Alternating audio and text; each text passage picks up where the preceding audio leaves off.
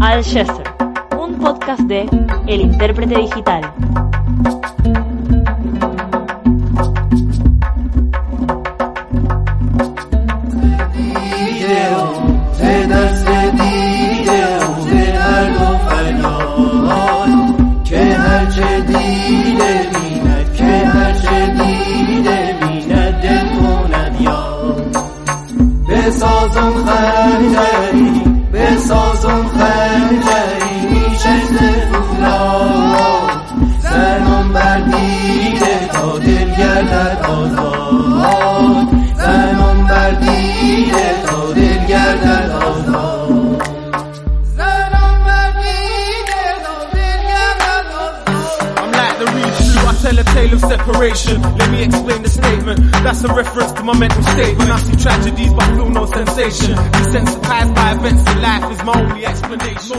Bienvenidos a una nueva edición de Al Yeser. Mi nombre es Diego Haddad y junto a Bastan Mafud y Jodor Khalid, aquí estamos una semana más difundiendo y analizando todo acerca de la actualidad del mundo musulmán árabe. La semana pasada el doctor Martín Martinelli participó de nuestro podcast y profundizó acerca del conflicto israelí-palestino en el marco de la próxima implementación del plan de paz propuesto por Estados Unidos e Israel para resolver este conflicto. Si no escuchaste nuestras anteriores ediciones, podés hacerlo en Spotify, Google Podcast, SoundCloud y también YouTube. And now we work with verses that's verbally murderous with the wisdom of 30 Persian dervishes and all the words. Don't get confused, we're not just rappers. In the studio, we don't record tracks, we perform sama. Submerge yourself and kill the ego. Ultimate jihad is against yourself, not other people. Ahora sí, comenzamos con lo más destacado de esta semana.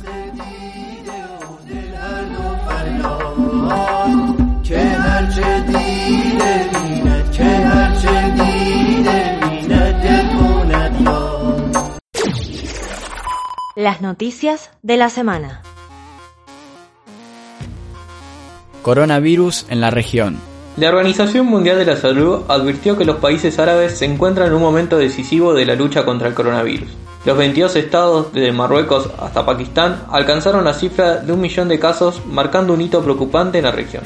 Más del 80% de las muertes se han concentrado en Irán, Pakistán, Egipto, Irak y Arabia Saudita. Por su parte, Israel alcanzó un nuevo récord de contagios, superando la cifra de más de mil casos por día. Conflicto israelí-palestino. Israel no anexionó nuevos territorios el primero de julio como había anunciado el primer ministro Benjamin Netanyahu. La decisión revela las diferencias entre el partido Likud y Kahol Lavan dentro de la coalición de gobierno. El ministro de Defensa y próximo primer ministro se opone a cualquier anexión unilateral que ponga en riesgo la normalización de las relaciones con los países de la región. Por su parte, Ayelet Shaked, del partido Nueva Derecha, resumió el escenario destacando la histórica oportunidad y el gran peligro que implica la anexión.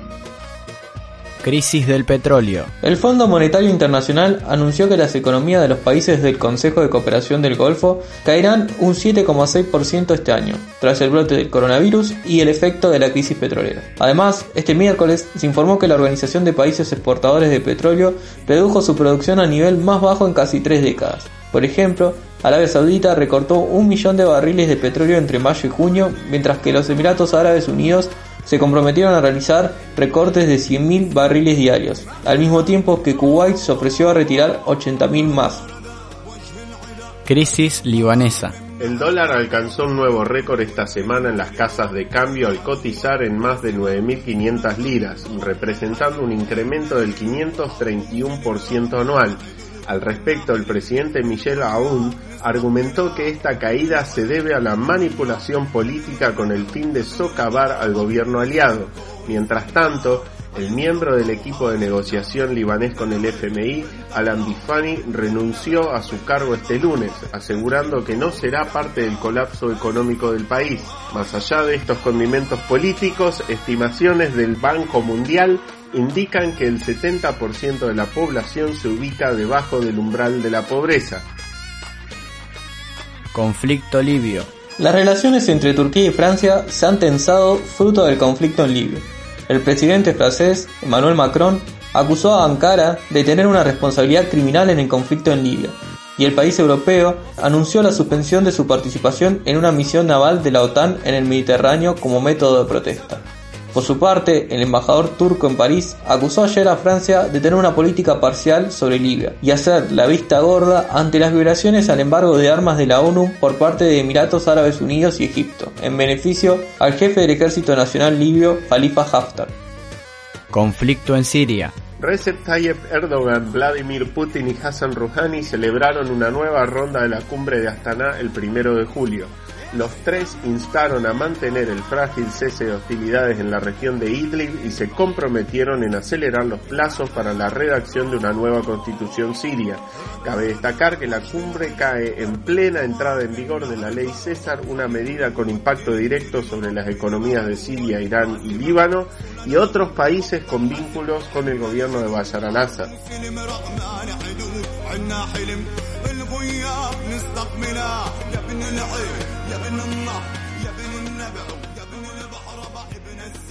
Bueno, Abbas, Hodor, bienvenidos nuevamente al Yeser. ¿Cómo han visto las noticias de esta semana? La verdad que las noticias de esta semana siguen más o menos una sintonía con la que veníamos viendo eh, en las ediciones anteriores. Hay una mezcla entre factores políticos, factores económicos y factores sanitarios. Además del informe de la Organización Mundial eh, de la Salud que ya se plasma en, el día a día de la vida de los ciudadanos del mundo árabe musulmán, eh, también hay unas cuestiones vinculadas a los factores económicos, como por ejemplo caídas eh, en, en, las recaudaciones, como va a haber en los países del Golfo, y también la devaluación de la lira nuevamente en Líbano, que ya ha llegado a niveles políticos ya ha llegado a acusaciones como la del presidente que habló de, manipulación política, una que va en sintonía como con la que dijo Hassan Diab hace un tiempo acerca también de, del juego de el ex gobierno libanés. Joder, no sé cómo ves vos también la parte política de, de la semana. Coincido como, como apuntabas vos, Abbas, recién, digo, las tendencias o los procesos no se han interrumpido en la región. Están, seguimos viendo más o menos los mismos procesos con algunas novedades, obviamente. En el Líbano lo que está sucediendo con la lira, la verdad que es, es, muy llamativo. Eh, en principio lo que veo es que nuevamente la coalición 8 de marzo y el bloque 14 de marzo digo, están entrando en una situación bastante delicada. El enfrentamiento que están llevando adelante entre los dos está hundiendo la economía.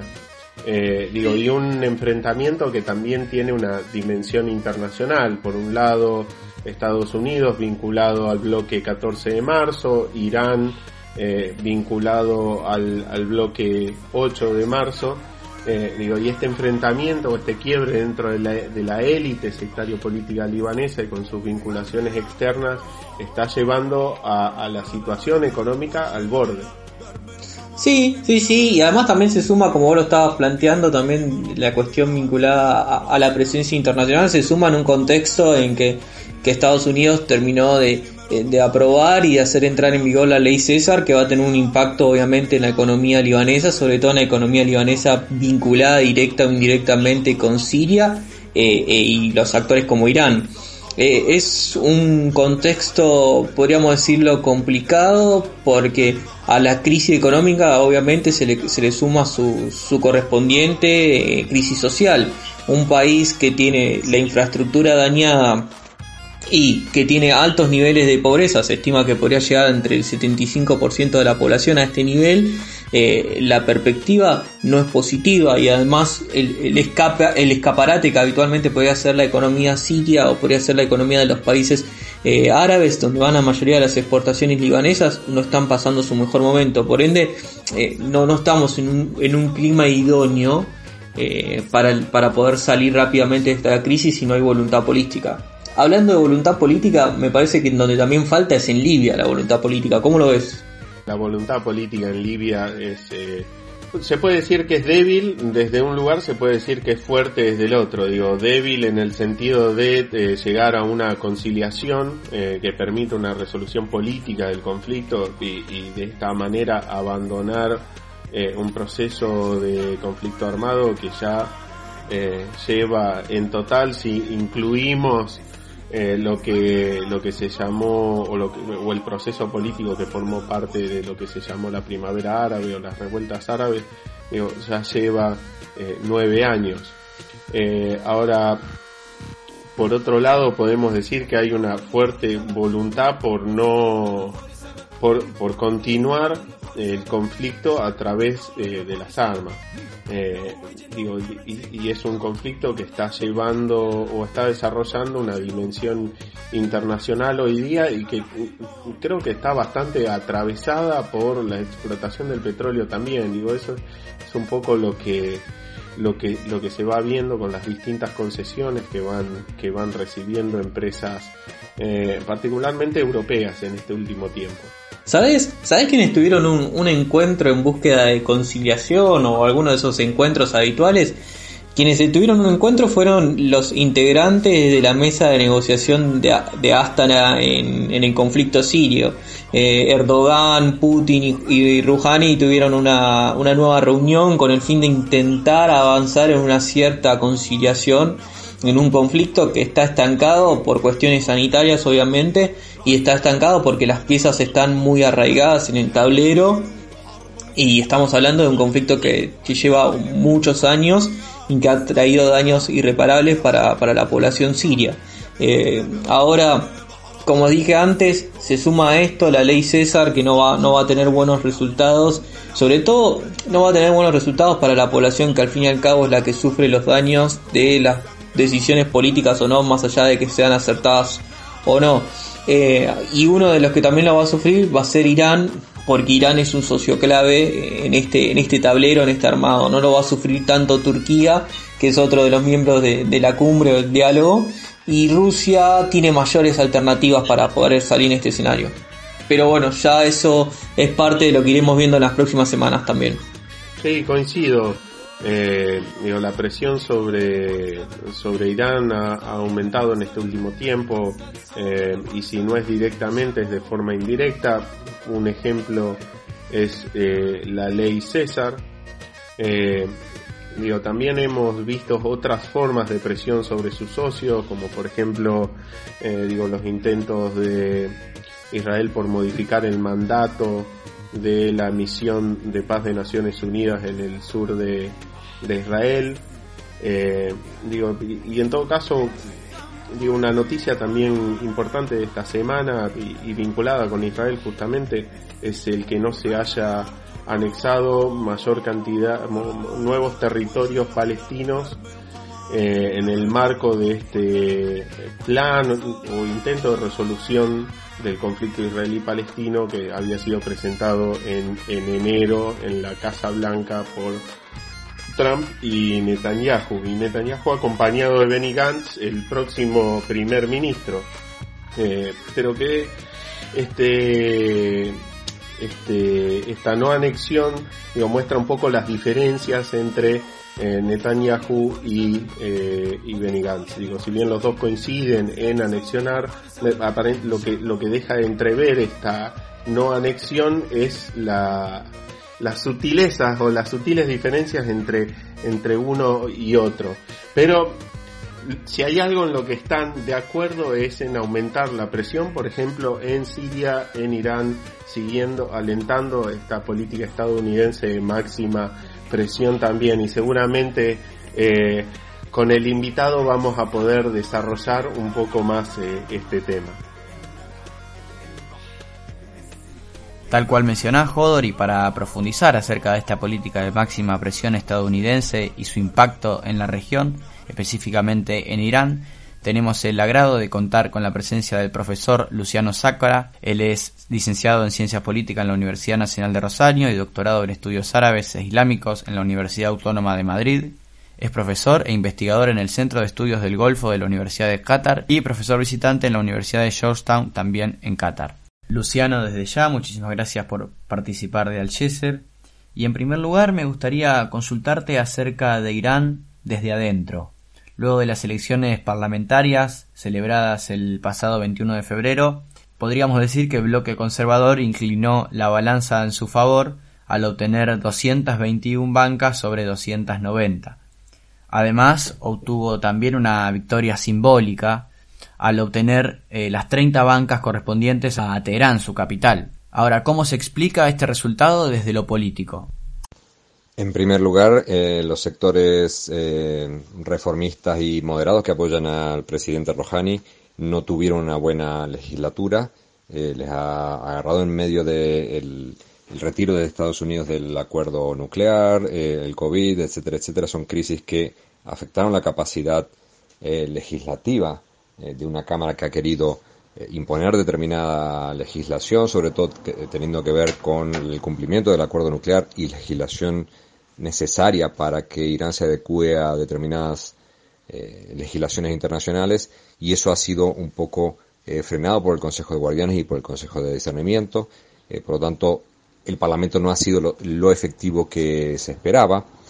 por otra parte, el hecho de que Estados Unidos hubiera traicionado al gobierno de Rouhani retirarse del acuerdo nuclear ha hecho que también los reformistas perdieran mucha capacidad de convencimiento eh, respecto a la, población, eh, por lo que la opción de seguir apoyando a estas facciones quedó bastante eh, difuminada ante una eventual presentación de candidatos reformistas, candidatos que no pudieron representarse en su mayoría porque el Consejo de Guardianes vetó a muchos de ellos. Ahora, una gente con la que yo he hablado en Irán precisamente decía que ha sido una bendición para los reformistas que, los, que el Consejo de Guardianes hubiera descualificado a tanta gente porque de haber participado también habrían perdido las elecciones. Quiere decir que el apoyo de sectores jóvenes, intelectuales, de clase media, de clase media alta, que hubieran apoyado a reformistas, eh, no lo habrían hecho por eh, la decepción que ha hecho, que ha generado eh, en estos sectores que habían votado a Rouhani y a sus aliados en las anteriores elecciones legislativas, en estas, en estas últimas elecciones de, del 21 de febrero. Estados Unidos impone desde mayo de 2018 sanciones económicas a Irán y a sus socios. Entre enero y mayo de este año la cotización del barril de petróleo cayó un 80% enmarcada en la pandemia del coronavirus que afecta a la economía global. ¿Cuál es la respuesta del gobierno iraní ante este escenario económico?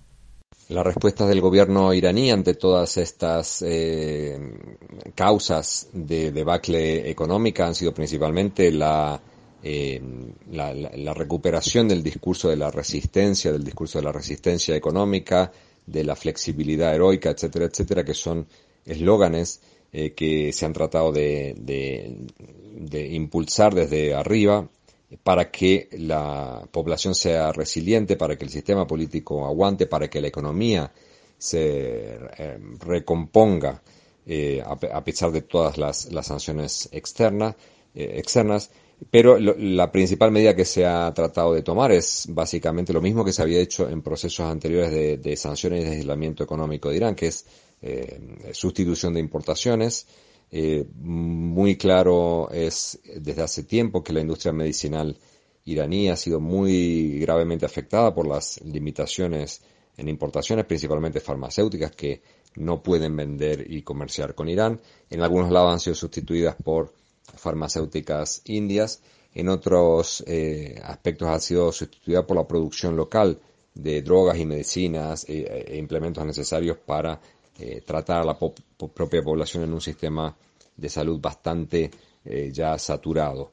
el COVID ha hecho que esto se incremente aún más. Al principio había muchos tests de COVID que, que fallaban, ahora han mejorado bastante. Ha habido mucha ayuda por parte de organizaciones internacionales como la World Health Organization, otros países como China o Emiratos o Qatar también han provisto de la ayuda necesaria, pero evidentemente no se contaba con la ayuda de las grandes eh, farmacéuticas porque se han limitado eh, mucho los, las interacciones con el exterior. Eh, mm, por otra parte, hay que tener en cuenta que si bien la caída del petróleo ha sido muy, muy grave en todo el mundo y ha afectado a todos los países petroleros, Irán ya estaba afectado gravemente por la reducción de las exportaciones de 2 millones de barriles diarios antes de la reimposición de sanciones a apenas 100.000 barriles desde que se impusieron las sanciones y ahora, a, digamos, eh, a, la tasa actual de, venta de 100.000 barriles ha ido cayendo gradualmente, pero hay que tener en cuenta que Irán ya hace tiempo que eh, el presupuesto del Estado no depende en el 100% del petróleo, sino menos del 50%. Quiere decir que eh, la caída del precio del petróleo y de las exportaciones no afecta tanto eh, a, la economía estatal iraní como si lo puede hacer con otros países que dependen en un 80-85% de los ingresos del petróleo para subsistir. Y en noviembre del año pasado, parte de la sociedad iraní se movilizó en rechazo al aumento del combustible, Luego de una breve pausa, con el asesinato del general Soleimani de por medio, se retomaron las protestas en enero y febrero de este año. Luego, en el mes de marzo, la movilización cesó definitivamente frente a las medidas sanitarias adoptadas para enfrentar la pandemia del coronavirus. ¿Cómo se encuentra hoy el humor de la sociedad iraní? Algunos politólogos iraníes hablan de una normalización de las protestas eh, ya ha habido no protestas a partir del 2017, 2018, 2019 por distintos motivos. Eh, el gobierno le ha dado la razón en muchas ocasiones a la población que protestaba por la carestía económica. Eh, y si bien ha habido represión en algún, algún momento bastante, bastante grave, se ha cortado internet, se ha dejado un blackout durante más de, más de 10 días, etcétera, etcétera. Eh, no se ha llegado a niveles de represión masiva eh, como ha habido en, algún otros eh, en algún otro momento o en algún otro caso en la región con, miles de muertos. No está muy claro cuánto han, fallecido. El gobierno hace poco dijo una cifra como de 100, 200, 250, algo así. algunas organizaciones dicen que eso no es así, pero todavía no se ha dado una información clara. Eh, la población sigue estando desconfiada. Hay muchas ocasiones, como el derribo del avión ucraniano o incluso cuando comenzó la crisis del COVID, que la, población desconfiaba de la información que se había dado, se había dado cuenta que el gobierno había mentido, que había tratado de ocultar las cosas y que después salió a, recomponerlo, a, aclararlo. Eh, eso evidentemente genera desconfianza, genera desconfianza en cómo se manejan las situaciones eh, no hay eh, accountability, no hay transparencia, pero la gente ha perdido el miedo a salir a protestar cada vez que cree que tiene que hacerlo.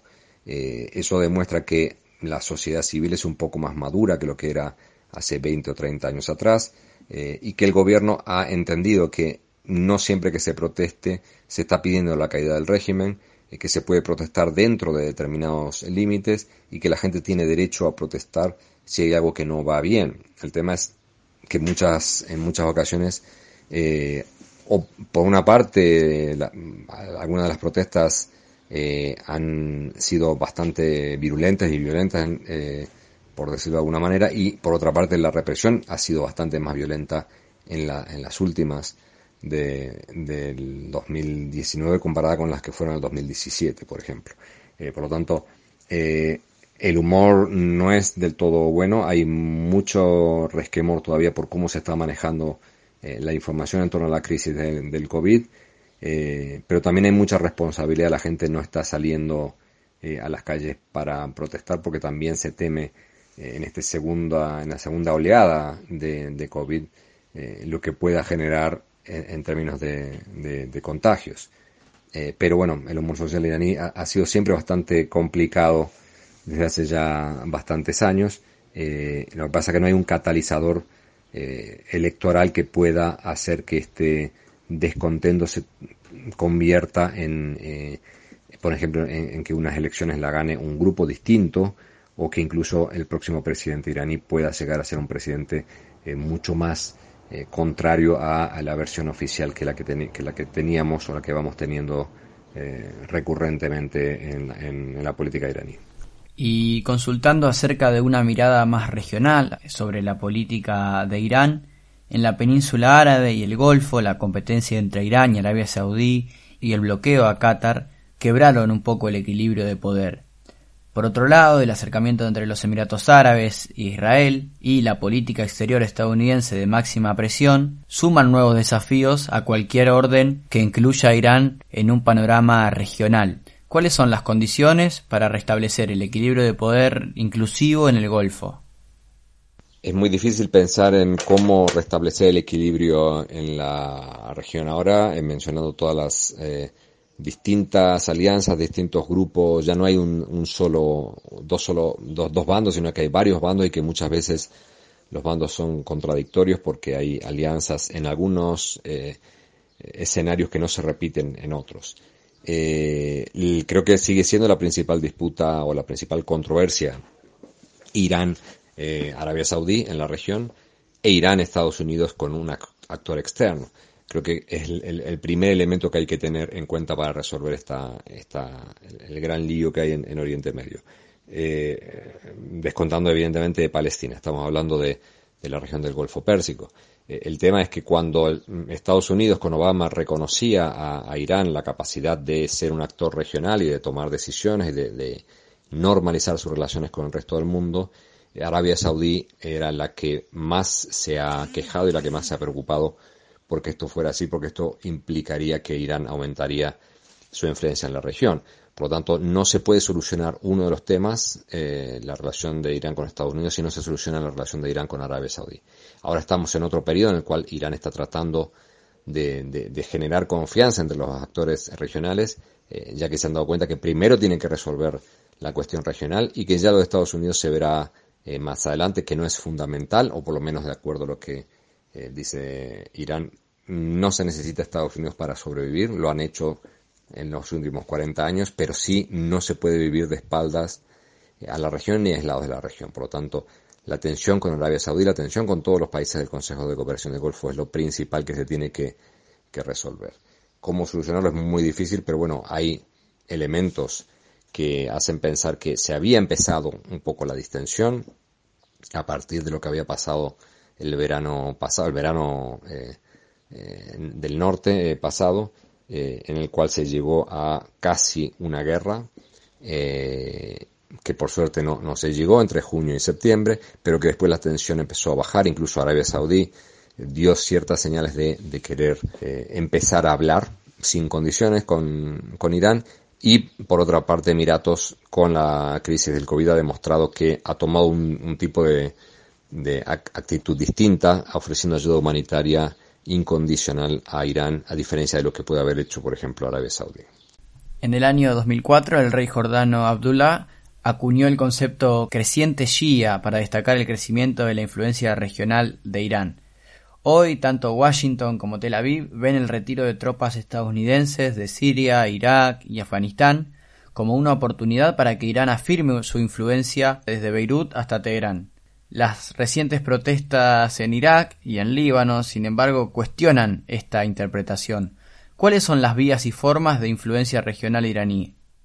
Irán tiene muchas maneras de influir en la región. De hecho, eh, una de las características que Irán reclama como parte o como, elemento que, marca su capacidad como potencia regional es su influencia en la región, ya sea a través de relaciones directas con gobiernos o a través de relaciones con eh, actores no estatales, eh, grupos políticos, partidos políticos, grupos religiosos, etcétera, que de alguna u otra manera están influidos o relacionados con COM, con la estructura de la Guardia Revolucionaria, etcétera, etcétera. Y cada vez que ha habido algún conflicto o algún peligro de conflicto, una confrontación con Estados Unidos o algunos países de la región, siempre ha habido declaraciones de de oficiales, de religiosos, etcétera, que dice, bueno, si nosotros queremos, podemos movilizar a todos nuestros aliados en el Líbano, Irak, en el Golfo, etcétera, etcétera. Eh, no está del todo claro que, ello, que eso pueda ser así. Eh, evidentemente, eh, la capacidad que tiene Irán para imponer determinadas condiciones o conseguir determinados acuerdos en Irak es innegable. pero también es cierto que Irak es un gobierno que dentro de todo tiene capacidad para tomar sus propias decisiones eh, lo que pasa, bueno, que hay una relación mm, de, simbiosis muy importante. A, los dos les interesa estar vinculados. Eh, a Irak le conviene la ayuda de un país eh, como Irán, que invierte mucho en el país, y a Irán le conviene tener un país aliado en donde pueda tener cierta capacidad de control para influir políticamente y económicamente muchas de las exportaciones iraníes ahora bloqueadas se hacen a través de Irak. La importancia de Irán, de, Irak en la, economía iraní es, impresionante, no, lo puedo cuantificar exactamente, pero un cierre de fronteras, por ejemplo, por el COVID entre Irán e Irak, eh, genera mucho más problemas que cualquiera de las sanciones que ha impuesto hasta ahora Estados Unidos. Lo mismo puede decirse del Líbano, Siria y otros países eh, que evitan que Irán esté aislado internacionalmente, pero Irán necesita tener influencia en la región justamente para romper ese aislamiento al que se le ha impuesto, podría decirse desde hace 40 años, y que se está haciendo mucho más complicado a partir de la reimposición de sanciones en 2008 por parte de, la administración eh, Trump. Y por último, pero no menos importante, hay que destacar que en el año 2002 el presidente estadounidense Bush incluyó a Irán en el eje del mal, junto a Irak y a Corea del Norte. Por otro lado, los miembros del Consejo de Seguridad de ONU, más Alemania, firmaron con Irán el Plan de Acción Integral Conjunto. Años más tarde, el presidente Trump retiró a Estados Unidos del acuerdo e impulsó la estrategia de máxima presión. En este contexto, ¿cuál es el estado de las relaciones de Irán con la comunidad internacional? La relación de Irán con la comunidad internacional no se circunscribe solamente a la relación con Estados Unidos, sino eh, con el resto de, países que conforman eh, esa comunidad internacional. Eh, lo bueno para Irán es que por ahora tiene muy buenas relaciones con, con China, con Rusia, relaciones podría decirse un poco estables con la Unión Europea, eh, relaciones bastante amigables con países del Consejo de Cooperación del Golfo como Kuwait, Oman eh, y, Qatar, eh, relaciones normales con, con, Líbano, con, con, Irak y con otros países de la región. y no hay países que hasta ahora estén apoyando las sanciones unilaterales de Estados Unidos. más allá de algunos titubeos por parte de, de, Reino Unido con, con Boris Johnson. Eh, nunca tuvo relaciones con Israel, por lo tanto no, eso no es eh, nada que haya cambiado eh, actualmente. Por lo tanto se podría decir que Irán, mientras cumpla con su parte del acuerdo nuclear, que hasta ahora lo venía haciendo, a pesar de la, la, gradual, el gradual retiro de lo que, de las autoimposiciones por parte de Irán que, que, a las que se sometió en el 2015, mientras siga cumpliendo con eso, Irán va a tener el apoyo del resto de los países, porque hasta ahora la presión sigue estando en Estados Unidos porque se ha retirado unilateralmente sin justificación alguna. Eso es lo que siempre discuto con colegas eh, americanos. Que se pierda la confianza, el respeto y el respaldo de Estados Unidos eh, no es condición para que Irán rompa lo que ha firmado eh, y hasta ahora Teherán lo está cumpliendo. en el momento en que Irán decida retirarse del acuerdo nuclear o incluso del Tratado de No Proliferación Nuclear, es cuando el resto de la comunidad internacional va a tener la excusa para decir, bueno, como Irán se ha retirado, eh, le retiramos nuestro apoyo y ahí el aislamiento va a ser superior. Lo que pasa es que esta administración de Trump ha tenido una capacidad sin precedentes para presionar a socios, eh, aliados e incluso enemigos para que no cumplan con, lo acordado o, para presionarlos para evitar que, negocien, como en el caso de China, como en el caso de la Unión Europea, y eso hace ver o hace parecer que las relaciones no sean tan cordiales entre estos países e Irán, cosa que no es del todo cierto, o al menos formalmente no lo es. Uno puede ir a cualquier evento organizado, eh, yo hace poco fui a un evento organizado en, eh, Teherán y hasta el embajador de Reino Unido estaba presente en ese evento. Por lo tanto, no hay eh, ruptura de relaciones diplomáticas y las relaciones son bastante normales, por decirlo de esa manera. Muchísimas gracias Luciano por participar de Al y despejarnos algunas dudas sobre Irán, el Golfo y sus relaciones internacionales.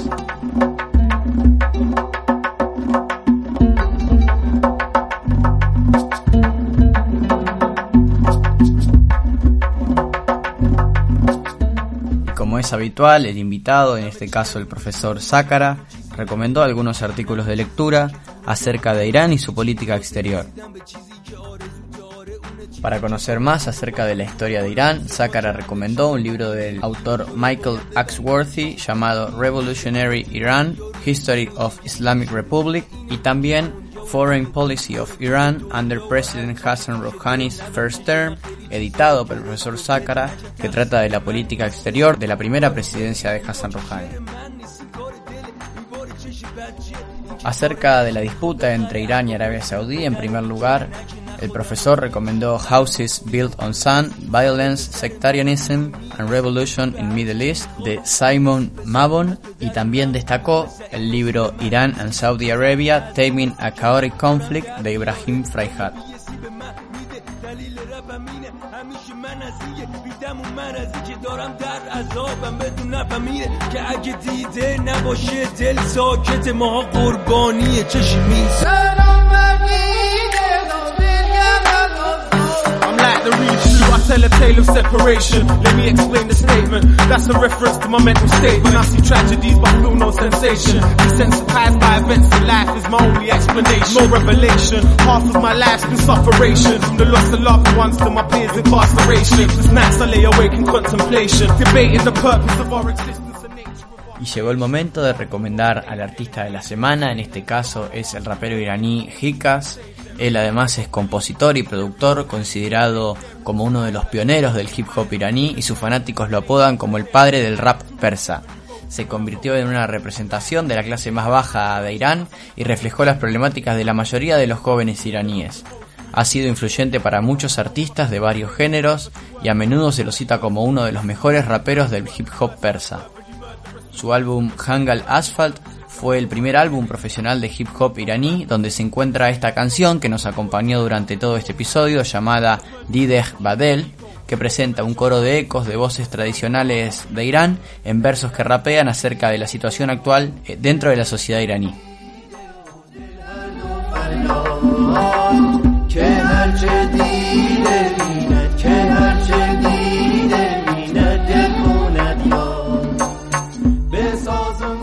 finaliza una nueva edición de este podcast. Gracias a todos por habernos acompañado una vez más y nos encontramos la semana que viene en una nueva edición de Al Jazeera. زنم بر دیده تا دل گردد آزاد زنم بر دیده تا دل گردد آزاد دوباره دوباره این صدا نی من مشکل داره